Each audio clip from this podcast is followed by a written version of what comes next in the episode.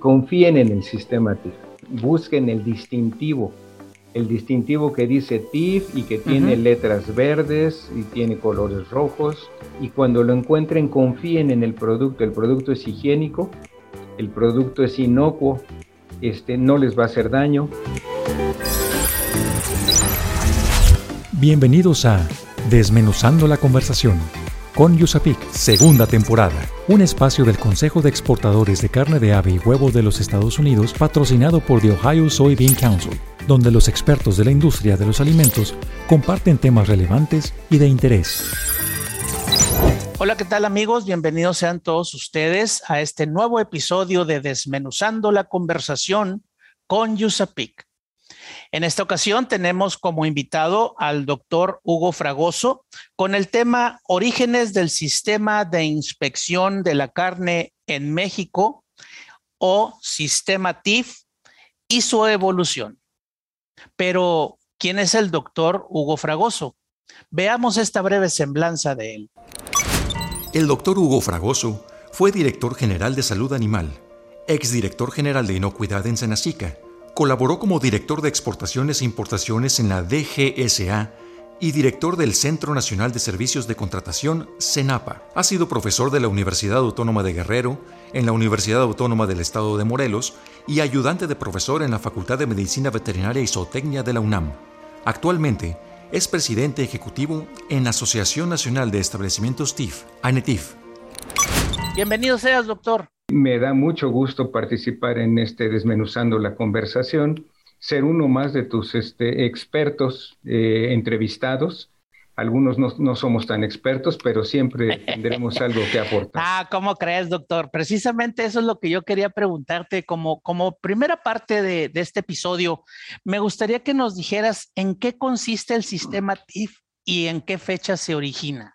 Fíjate que este, casualmente me, gusta mucho el tema al que me invitaste ahora, porque voy, voy a aprovechar ahora, yo voy a dar un pequeño comercial. Nuestra dale, cumple 40 años. La Órale. Y, este, y como parte de este aniversario, cuadragésimo aniversario, nos hemos dado a la tarea de preparar un libro sobre la historia de Anetif. Y parte de la introducción de esta eh, historia de Anetif la estamos dedicando a, pues, a manera de introducción, no queremos abundar demasiado en ello, a la historia del sistema de inspección de la carne en México y el sistema TIF, sin ser, repito, sumamente eh, abundantes, porque necesitaríamos eh, un libro bastante, bastante voluminoso para poder eh, concluir sobre ello, pero sí este, podemos aportar alguna información. ¿Cuándo empezó eh, el sistema TIF y, qué es el sistema TIF? Fíjate, el sistema de inspección de la carne en México en realidad viene desde el siglo XVIII, XIX. ¿eh? Este, en realidad, o sea, inspección, o sea, como sistema, inspección de la carne ya se hacía, o sea, no, no nace con el sistema TIF, había inspección de la carne en los rastros municipales, en los rastros privados, y algunos se les daba la denominación de municipales, pero pues, en realidad eran rastros que eh, surtían de alimento, de carne, no solamente a un municipio. Este, eh, mucho de esto se ha eh, platicado, se ha desarrollado en el caso de la Ciudad de México, en el que desde, decía yo, siglo XIX, una preocupación de los ayuntamientos siempre era proveer de carne a las poblaciones. O sea, eh, la falta de alimento te puede provocar una revuelta social. Entonces, este, eh, proveer de alimento cárnico a la población de la Ciudad de México, que era con mucho eh, la población más grande del país, tendría que estar garantizada.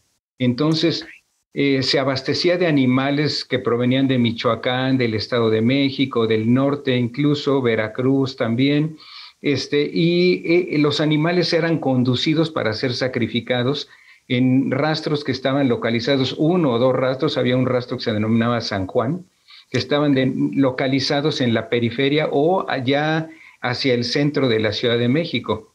Este, estos rastros fueron sacándose a lo largo de la historia y hacia finales del siglo XIX se, por orden de en ese entonces este, el alcalde de la Ciudad de México, eh, determinan que, o regente, ya existía entonces el regente, determinan que se tiene que sacrificar todo en un solo rastro y empieza a desarrollarse un modelo de inspección. Ahí empiezan a hacer. Sin embargo, aquí había mucho la participación todavía de los tablajeros. Bueno, de hecho, esos nunca han desaparecido. Los encuentras en los rastros municipales. Entonces, los tablajeros jugaron un papel muy importante porque de cierta forma, como era reordenar el sistema de, abasto, de introducción de animales a un rastro, los tablajeros ejercían y ejercen una presión muy fuerte sobre la administración de los rastros. Entonces, este, cuando, fíjate que aquí hay algo interesante, en México también vienen a tratar de instalarse las primeras empacadoras de carne. Hacia eh, finales del siglo XIX, decía yo, vienen con inversión de los Estados Unidos establecerse las primeras empacadoras, que era un rastro de cerdo, que incluía sala de corte, este, y se intentó instalar hacia, fin, hacia finales del 1880, 90, por ahí así. Y este, eh, hay dos intentos de instalarlos y los dos fracasan. Pero eh, por falta de, de, hábito, de consumo, por falta de, de, este, a lo mejor buscaban canales de distribución, etcétera. Entonces, sin embargo, estos que fracasan después eh, se desarrolla el modelo y se instala eh, un rastro de este tipo, ya este, con inversión de eh, empresarios de Chihuahua y un poco también de, era coinversión con los Estados Unidos, establecen la US Meat Packing Company. Ah, no, US no, la Meat Packing Company, hacia inicios de este, del siglo XX. 1908, 10, por ahí así. Órale. Eh, sin embargo, esta Meatpacking Company, fíjate que este, eh, enfrenta el problema después de la Revolución Mexicana. Este, entonces, ellos siguen trabajando, pero hacia finales de la Revolución, bueno, no a fin, sí, por ahí así del 1914, 16, el gobierno de la Ciudad de México toma la administración de la Meatpacking Company preocupado porque no hubiera suficiente abasto de carne en México. Entonces, la Meat Packing Company sigue trabajando y, hago referencia a esta porque es el primer modelo de inspección ordenado, o sea, donde los animales son sacrificados y sometidos a una inspección visual para eliminar, ya tenían este eh, buen manejo del producto, sin ser el más inocuo eh, del mundo. Eh, sí, pero ya tenía un buen manejo del producto, disponían de las aguas este, utilizadas en el rastro, había prácticas de higiene entre los trabajadores, entonces créeme que ya había un inicio bastante, bastante loable de lo que después sería un sistema ordenado de inspección. No me detengo mucho ahí, después este, aparece la, todavía no existe el sistema TIF, se presenta en México la fiebre aftosa, este, ah, cuando recordaran eh, nuestros escuchas, nuestros escuchas, cuando eh, eh, se da la importación de ganado procedente del Brasil, México era libre de fiebre aftosa, y por la importación de ganado, 1942, 44, estamos hablando, okay. llega ganado procedente del Brasil, este, había una gran preocupación de los Estados Unidos y México porque no fueran a traer fiebre aftosa, porque en Brasil estaba, era prevalente la enfermedad, en todo Sudamérica, no nada más en Brasil. Este, entonces, eh, ah, y hay varios eventos en los que importan. Sin embargo, eh, en uno de ellos, desafortunadamente, los animales se mantienen eh, en cuarentena y desafortunados porque incluso después de la cuarentena los animales entran a tierra firme, habían desembarcado en la isla de sacrificios en Veracruz eh, entran a la tierra firme y en la tierra firme este, los animales están, son portadores del virus de, del virus de aftosa y penetra, penetra, el virus a México. Y esto fue lo que debió haber ocasionado el surgimiento de, del sistema TIF. Exactamente. Empezar a, inspeccionar a todas las canales y todos los animales. No solo eso, sino que Este, además de que, bueno, em, empieza la campaña de contención de la fiebre aftosa, este, México, bueno, e, en ese entonces también recuerda que está eh, 1938, 40, la, guerra, la Segunda Guerra Mundial. Sí, es cierto. Y entonces los ejércitos norteamericanos necesitan carne, demandan carne, y entonces la oportunidad de que México pueda exportar carne a Estados Unidos se hace, pero solamente a través de carne este, térmicamente procesada, enlatada.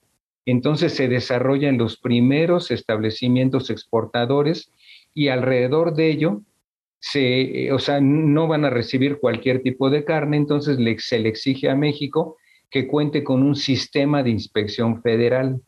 Recordar que sistema TIF es tipo inspección federal. Ok, son las y siglas. En esa época se le asigna la tarea a la Secretaría de Agricultura de efectuar la inspección sanitaria de la carne. Eh, en, su momento se publica el reglamento sanitario de la carne, 1946, me parece que es por ahí así, y es lo que le da fuerza al, al sistema tipo inspección federal. Wow, excelente. Doctor, ¿me permites? Vamos a hacer un pequeño corte para que nuestros patrocinadores también nos ayuden un poquito y regresamos un poquito más tarde. Si quieres enterarte de las noticias más relevantes de la industria de la carne de ave y huevo, de nuestros próximos eventos y tener contacto con los líderes de la industria, descarga la app de Yusapik México, disponible en Play Store y App Store. Mito. La carne que se compra en los supermercados es menos fresca que la de los mercados públicos y tianguis. Continuamos con este interesante tema. Estamos desmenuzando la conversación con Yusapik. Caracoles, doctor, ¿a poco es cierto que si yo compro la carne en los supermercados es menos fresca que la de los mercados públicos? Pues mira, en realidad estos son lo que llamaríamos los mitos alrededor de la carne. Y, esa es una práctica cotidiana de los más o menos de los consumidores del sureste. Este Tabasco, Oaxaca, Guerrero, este, un poco Chiapas, ¿Por qué? O sea, porque creen que el animal que fue sacrificado enfrente de ellos, sí. como un pollo, por ejemplo, este lo desangran, lo despluman ahí en agua caliente y le entregan el pollo. O una vaca que fue sacrificada en el patio trasero o un cerdo en el patio trasero de la casa, lo desangró el, el matancero y, este, y al otro día exhibe la carne. Recordarán ustedes este, que en muchos pueblos, incluso todavía, en los pueblos que, no, que carecen de rastros o que no tienen fácil acceso al rastro tifo municipal, incluso eh, municipal, este, ellos matan en el traspatio, son las casas de matanza o la casa del matancero, y, ubican casi siempre una bandera roja o una bandera blanca en la calle, en, a la puerta de la carnicería del pueblo. Eh, bandera roja es cuando venden carne de cerdo y bandera blanca es cuando venden carne de res. Ya lo había visto, pero no sabía ver. La bandera blanca es cerdo. Carne de res. De res. Y la roja es cerdo. Ok. Y pues la de ovino no tiene, yo creo que ha de ser verde, o veto a saber, pero no, ni idea. Este, no lo he visto, más bien sí ha de tener algún identificador, pero bueno, este es lo que se utiliza entonces la gente está acostumbrada a creer en esas eh, poblaciones que la carne más fresca es la carne del animal que se, se sacrificó el día anterior, se mató el día anterior o en, casi en su presencia y se le están ofreciendo. Lo que están comiendo es músculo, no carne. es diferente. La carne es un músculo estriado, esquelético, que se sometió a un proceso de maduración y ese proceso de maduración requiere enfriado y que se utilice toda la glucosa del músculo. Entonces, en fin, tiene que madurar la, el músculo, tiene que este, eh, someterse a lo que llamamos el rigor mortis, y, este, y luego eh, en ese momento es cuando la carne ya tiene sabor. Ya. Y este, ahora hay que acostumbrarse al sabor a la carne, lo que comen muchos de los pobladores del sureste y no es despectivamente hablando, ¿eh? sino que son simplemente son este, hábitos de consumo. Así es. Ellos consumen músculo, no carne. La carne es está sujeta a un proceso de maduración. Entonces, no está más fresca, este, simplemente no ha madurado. Y, recordar que una carne que fue de un animal sacrificado o matado en el sistema TIF es un animal que está sujeto a una serie de condiciones de inspección, inspección que cumple con este, eh, el animal esté sano, físicamente sano, que no tenga patógenos contaminantes y que carece de, no tiene residuos tóxicos el animal. Todo eso es vigilado en el sistema TIF. Garantiza que va a haber inocuidad al momento de ingerir esos alimentos, esa carne. Claro que sí, y además fue manejada higiénicamente por el Muy bien. procesador de la carne. Doctor, otra pregunta. Eh, hablabas hace rato que alrededor del 46 o en ese periodo fue cuando eh, inició el sistema TIF como tal. Había que regular la matanza de los animales efectivamente y que no fueran a dañar a la, población, al consumidor. ¿Me puedes mencionar cuáles son los periodos de crecimiento importantes en la, en la historia del sistema TIF? O sea, me imagino que en el 46 o 48 no estaba tan en auge y pues la gente no lo aprovechaba. Pero luego, ¿qué pasó? Sí, bueno, yo te decía que en 1946, cuando llega el cargamento de cementales de Cebú que vienen de Brasil, se descargan en Veracruz y va, va, va eso, todo eso desata la presencia de aftosa en México. Entonces ahí nace el sistema TIF y ese es el primer empuje a un sistema federal de inspección. Entonces, donde puedo, pudieron haberse establecido dos, tres, cuatro empacadoras, pues bueno, la exigencia de que si querían exportar carne enlatada, tenía que ser sacrificado en un establecimiento de inspección federal. Entonces, digamos, esa es su primera etapa. Se funda, se establece, y después la presión de los mercados que lo hacen que crezca hacia allá es lo que permite su impulso.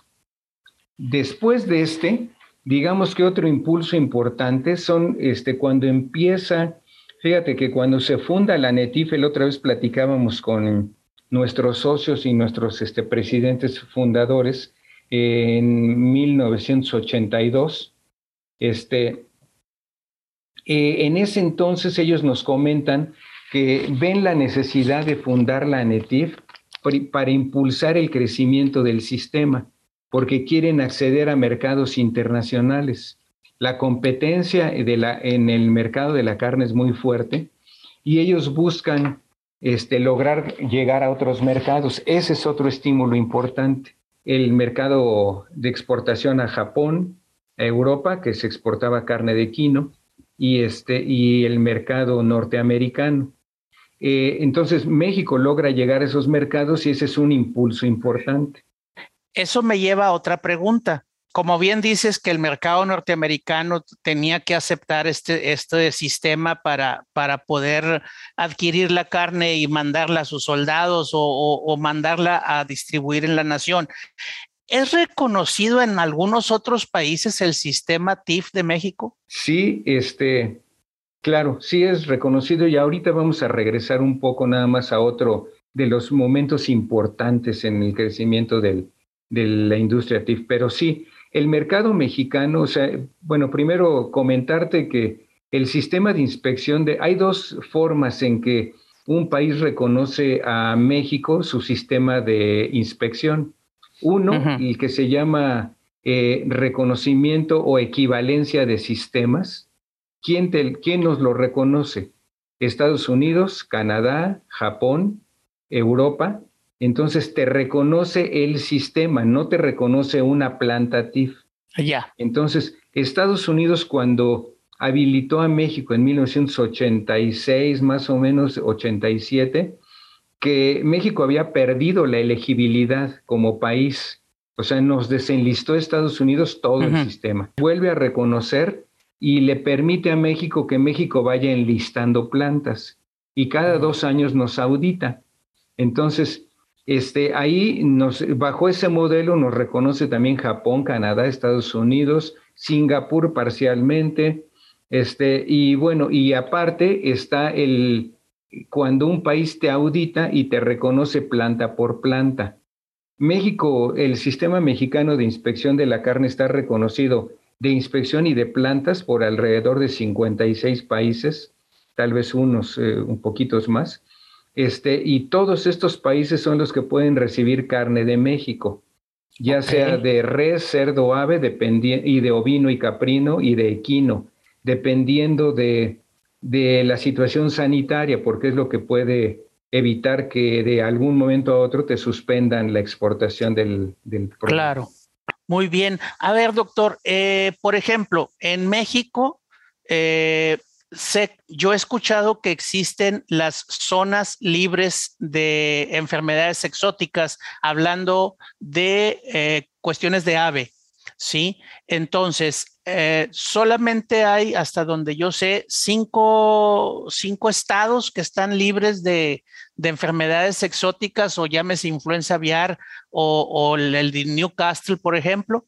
Este, bueno, recordar que las enfermedades son exóticas o endémicas, exóticas, perdón. Exóticas o exóticas. Exóticas es para en México ya no es exótica, o sea, influenza aviar no es exótica, es, es endémica, eh, exótica, porque este, prevalece, aparece en ciertas regiones del país, sin embargo, este, por eh, trabajo de contención, de control de la movilización, etcétera, etcétera, algunas áreas las declaras libres de enfermedad. Entonces, ese es el caso, eh, por ejemplo, en México se declara libre de Newcastle de Newcastle este, eh, el, en, en, la avicultura comercial. Entonces, este, igual que Estados Unidos, ¿eh? porque Newcastle puede aparecerte, por ejemplo, en pericos, en guacamayas, en, pero no entra a tu avicultura comercial porque tienes programas de control, de bioseguridad, de contención que te, evitan que penetre la, la enfermedad a, tu avicultura comercial. Entonces, México se declara libre de Newcastle. Este, sin embargo, de influenza aviar, este, la influenza aviar también tiene muchas variantes. Este, Estados Unidos tiene ahorita el H5N3, creo que es la... Este, en México, ah, no, H5N1. En México tuvimos la H5N2, sí. Hubo un brote muy fuerte y en México es este, eh, circula el virus de H5N2 y se vacuna contra él. Y en 2011 apareció el H7N3 y hay más variantes, ¿eh? Este, hay este, eh, eh, otras que circulan en Asia, H5N3, en fin. México este, tiene prevalencia del H5N1 y H7N3. Okay. Entonces, eh, ahora, e, el H7N3 no, no está prevalente en la avicultura comercial de los Estados Unidos. Puede existir en las aves este, migratorias, en las aves silvestres, pero esa no está obligado un país a declararse libre. Sería imposible porque se lo, lo eh, trasladan las garzas, los patos, los patos migratorios, todas las aves migratorias pueden traer ese virus. Entonces, México, este, que tiene H7N3 y en algunos otros países no existen sus aviculturas comerciales, por eso México no les puede exportar. Nos tendrían que reconocer esos países, primero aceptar el, el, esquema de regionalización mexicano, eh, o sea, porque no somos país libre. O bien, o eres país libre o te aceptan la regionalización. Y cuando te aceptan la regionalización, pues ya puedes exportar de la zona regionalizada y que tú y tus eh, rastros TIF de ave sean reconocidos por el país al que vas a exportar. De acuerdo, doctor. Precisamente ahorita que estábamos hablando del sistema TIF y que es reconocido en, los diferentes países, eh, ¿qué pasa en México? Por ejemplo, nuestro sistema TIF puede entrar a cualquier establecimiento de autoservicio o de carnicerías o no sé, ¿cómo, cómo explicas ese, ese eh, dato de, del sistema TIF en México? ¿Cómo se distribuye esa carne? Fíjate que qué bueno que haces referencia a los establecimientos, a las tiendas de autoservicio, etcétera, porque ese fue uno de los impulsos más importantes para que creciera el sistema TIF la Asociación Nacional de Tiendas Departamentales y de Autoservicio, la ANTAD, este, firma un convenio con el SENACICA y con la ANETIF. Y ese convenio este, eh, se comprometen las tiendas eh, socias de ANTAD a que solamente van a consumir carne TIF. Antes de la firma del convenio, las tiendas departamentales y de autoservicio vendían pues carne de algún rastro privado no TIF o de algún rastro municipal incluso. Este, y bueno, eh, no quiere decir, tampoco quiero menospreciar, no quiere decir que el rastro municipal no sea regulado. Es regulado, hay una norma oficial mexicana, la 194, que es vigilada por la COFEPRIS. Lo malo es que eh, eh, en muchos estados la norma 194 es letra muerta, porque la norma es rígida, es sólida, pero le falta vigilancia. Entonces, por ello precisamente fue que ANTAD decidió que solamente los proveedores de sus tiendas departamentales tendrían que ser los rastros TIF. De la misma forma que un país, un país no le permite a un rastro municipal que le exporte carne, porque no confía en el sistema de inspección de la carne basado en rastros municipales, confía en la inspección federal. Entonces, ANTAD toma esa decisión, regresando a la primera pregunta. Sí, sí. Y, este, y entonces sus socios solamente venden carne de, que proviene del sistema tipo inspección federal. Doctor, vamos a hacer otro pequeño corte eh, y regresamos en un ratito más, ¿de acuerdo? Desmenuzando la conversación con Yusapik es realizado gracias al patrocinio de The Ohio Soybean Council. Según el Compendio 2022 de la Unión Nacional de Avicultores, en México se consumen 33.5 kilos de pollo al año por habitante. En Desmenuzando la conversación con Yusapik, la información aporta valor. Dato. En México se cuenta con 464 establecimientos TIF los cuales pueden exportar o ser candidatos a exportar. Por el esfuerzo que han realizado, México se posiciona entre los ocho primeros países productores de proteína cárnica en el mundo. Continuamos con este interesante tema. Estamos desmenuzando la conversación con Yusapi. Caracoles, doctor. 464 establecimientos TIF son un montón. Pues depende de desde qué óptica lo veas, ¿no? Porque en realidad, si tú te comparas, por ejemplo, con Centroamérica, pues sí son un mundo. Pero si te comparas con Brasil, con Estados Unidos, en Estados Unidos hay más de 3.000 establecimientos federalmente inspeccionados. Sí. Entonces, pues no pintamos ¿eh? ya contra Estados Unidos y contra Brasil es un mundo también. Pero bueno, somos, en realidad es un número, eh, yo diría que es un número bastante decente para el país este, podríamos y deberíamos de tener más si te comparas con los municipales, que hay más de mil establecimientos municipales. Este, Y esos son pues, los que regula eh, la norma 194. Pero entonces, ese número de, 109, de 464 es un número variable, realmente, y variable porque de pronto, este, dependiendo de las condiciones del mercado, del valor del mercado, algunos deciden crecer, establecerse, aumentar su capacidad o buscar nuevos giros. Y entonces de pronto de un año a otro tienes 10, 12, 15 nuevos establecimientos o puedes bajar, ¿no? O sea, de pronto andan en 405, 420. De acuerdo. Este, depende mucho del mercado. Muy bien, doctor. Oye, doctor, ¿el sistema TIF cumple con regulaciones de medio ambiente y laborales? No es obligación, el sistema no es autoridad regulatoria, o sea, la Secretaría de Agricultura, que eh, su base legal para hacer vigilancia en el sistema TIF y para autorizarlo es el reglamento, la Ley Federal de Salud Animal, el reglamento de la ley, la norma 008, NOM 008 y la NOM 009. Hay unas normas complementarias, la de movilización animal, este, hay condiciones de bienestar animal, etcétera, pero, pero las normas de la Secretaría de Agricultura no establecen condiciones para cumplir eh, el tema de, bien, perdón, de eh, sustentabilidad y este medio ambiente. Pero, pero el sistema te pide que lo cumplas. Oiga, Doc, ¿y ¿cuál consideras que es el futuro del sistema TIF?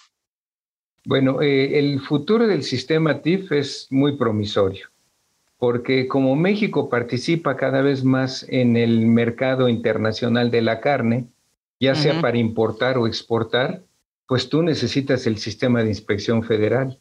Entonces, mientras México tiene, abre oportunidades este, de ser un jugador importante en el mercado de la carne, por ejemplo, el hecho de que seamos el octavo productor de carne a nivel, exportador de carne a nivel mundial, te abre oportunidades para que tu sistema crezca y se fortalezca.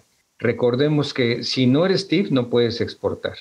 Que es el primer requisito. El segundo requisito es que te autorice el SENACICA para exportar o que te autorice el país de destino a donde quieres exportar. Pero el que te tiene que recomendar es el SENACICA. Entonces, de ahí el futuro del sistema TIF, que es un futuro promisorio este, recordar, eh, cada vez estamos más interconectados. México, Canadá, Estados Unidos y varios países de Asia, los que exportamos con mucho éxito. A estos países solamente llegas si eres sistema TIF. Y mientras más carne o productos cárnicos te demandan, pues ese es el futuro del sistema TIF que tiende a consolidarse en ellos. Eh, yo creo que ese es el tema en el que tendríamos mucho que fijarnos, la posibilidad de crecer hacia, hacia esos mercados demandantes de carne que mientras más crece su población, mayor demanda tienen. Y, un ejemplo muy concreto hay que verlo en países como Brasil, como España, Dinamarca, países, eh, no Brasil, países pequeños o medianos, digamos, en Europa, que son enormemente competitivos en la producción y la exportación de carne. España es un gran jugador en carne de cerdo y México este, es, o sea, es un gran productor y puede exportar con mucho éxito este, trabajando a partir del sistema TIF. De acuerdo, doctor. Pues casi se nos ha acabado el tiempo. A mí me gustaría nada más para cerrar esta plática, eh, tenemos un, eh, nos gusta dejar entre nuestra audiencia dos o tres conceptos interesantes respecto a lo que es el sistema TIF en este caso. ¿Qué le dirías tú a nuestros escuchas eh, sobre lo que el sistema TIF representa y cómo ayuda a la inocuidad de los alimentos que, estamos, este, que estamos ingiriendo, por ejemplo? Tres cosas con las cuales nos debemos de quedar. Eh, la primera es que confíen en el sistema TIF. Ok. No olvidar que la carne que proviene del sistema TIF busquen el distintivo, el distintivo que dice TIF y que tiene letras verdes y tiene colores rojos. Sí. Este, tiene el color de México, del país. Entonces, y dice eh, inspeccionado Zagarpa. Sí. Este, y tiene el número de la planta. Entonces, cuando ustedes vean el distintivo TIF, a veces lo pueden ver en negro, porque es, una etiqueta nada más que está sobre la charola o sobre la caja. Entonces, este, pero busquen el distintivo de TIF y cuando lo encuentren confíen en el producto. El producto es higiénico, el producto es inocuo, este, no les va a hacer daño y al final de cuentas cuesta lo mismo. O sea, si ustedes compran carne en un mercado sobre ruedas que se abasteció en el municipal, este, les va a costar lo mismo, o sea, el kilo de carne cuesta lo mismo. Entonces, eh, consumir carne inocua les da garantías y procede del sistema TIF. Es lo primero que se tienen con qué quedar.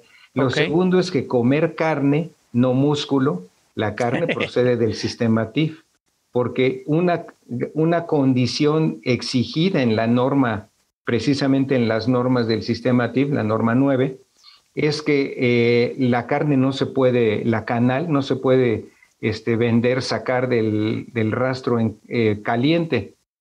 Tiene que bajar la temperatura a 4 grados, normalmente 4 o 6 grados la sacan y la expenden. Entonces, para que alcance esa temperatura y le bajen el calor a la canal. Entonces, y el tercer concepto que me gustaría dejarles es que el sistema TIF es un sistema que da, garantías. pero también hay algo más, ¿eh? o sea, es importante que lo consideren que eh, no existen a veces distintivos en la, en la charola, en el producto, pero mucha de la carne, además de que cumple con el sistema TIF, no solo de la carne, de los productos procesados, de cárnicos, etcétera, cumplen con otra condición que se llama este, las certificaciones de la Iniciativa Global de Inocuidad Alimentaria, la Global Food Safety Initiative. Entonces, aquí estamos hablando de una certificación sub, eh, adicional que tiene que cumplir normalmente.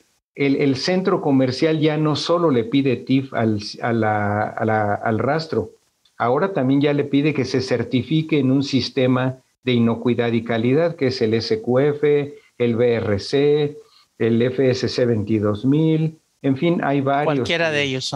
Que son bastante exigentes y son un plus todavía al sistema TIF. Perfecto, doctor. Pues muchísimas gracias. No me queda más que agradecerte mucho el que nos hayas otorgado esta entrevista. El doctor Hugo Fragoso es el presidente ejecutivo de la Asociación Nacional de Establecimientos TIF desde hace ya varios años este exfuncionario de Senacica, se la sabe de todas, todas en la parte de inocuidad y del, del, sistema TIF, por supuesto. Por eso acudimos a él a que nos instruyera un poquito en esto. Te agradezco mucho, doctor, tu intervención. Muchas gracias, Jaime. Gracias por la oportunidad de platicar con ustedes. Perfecto. Pues nada más, no nos queda más que agradecernos. agradecemos a Ohio Soybean Council por el patrocinio para la realización de Desmenuzando la conversación con USAPIC. Por supuesto, al Consejo de Exportadores de Carne de Ave y Huevo de los Estados Unidos también por ser el conducto para la realización de este podcast. Los invitamos a todos ustedes para que se suscriban y estén al pendiente para que juntos conozcamos más temas de interés para la industria cárnica. Yo soy Jaime González, soy consultor de USAPIC y nos vemos en la próxima. Desmenuzando la conversación con USAPIC, por esta emisión ha llegado a su fin. Te invitamos a que te suscribas a nuestro podcast, comenta lo que más te gustó en este capítulo y deja tus dudas para nuestros expertos. Estaremos atentos a resolverlas.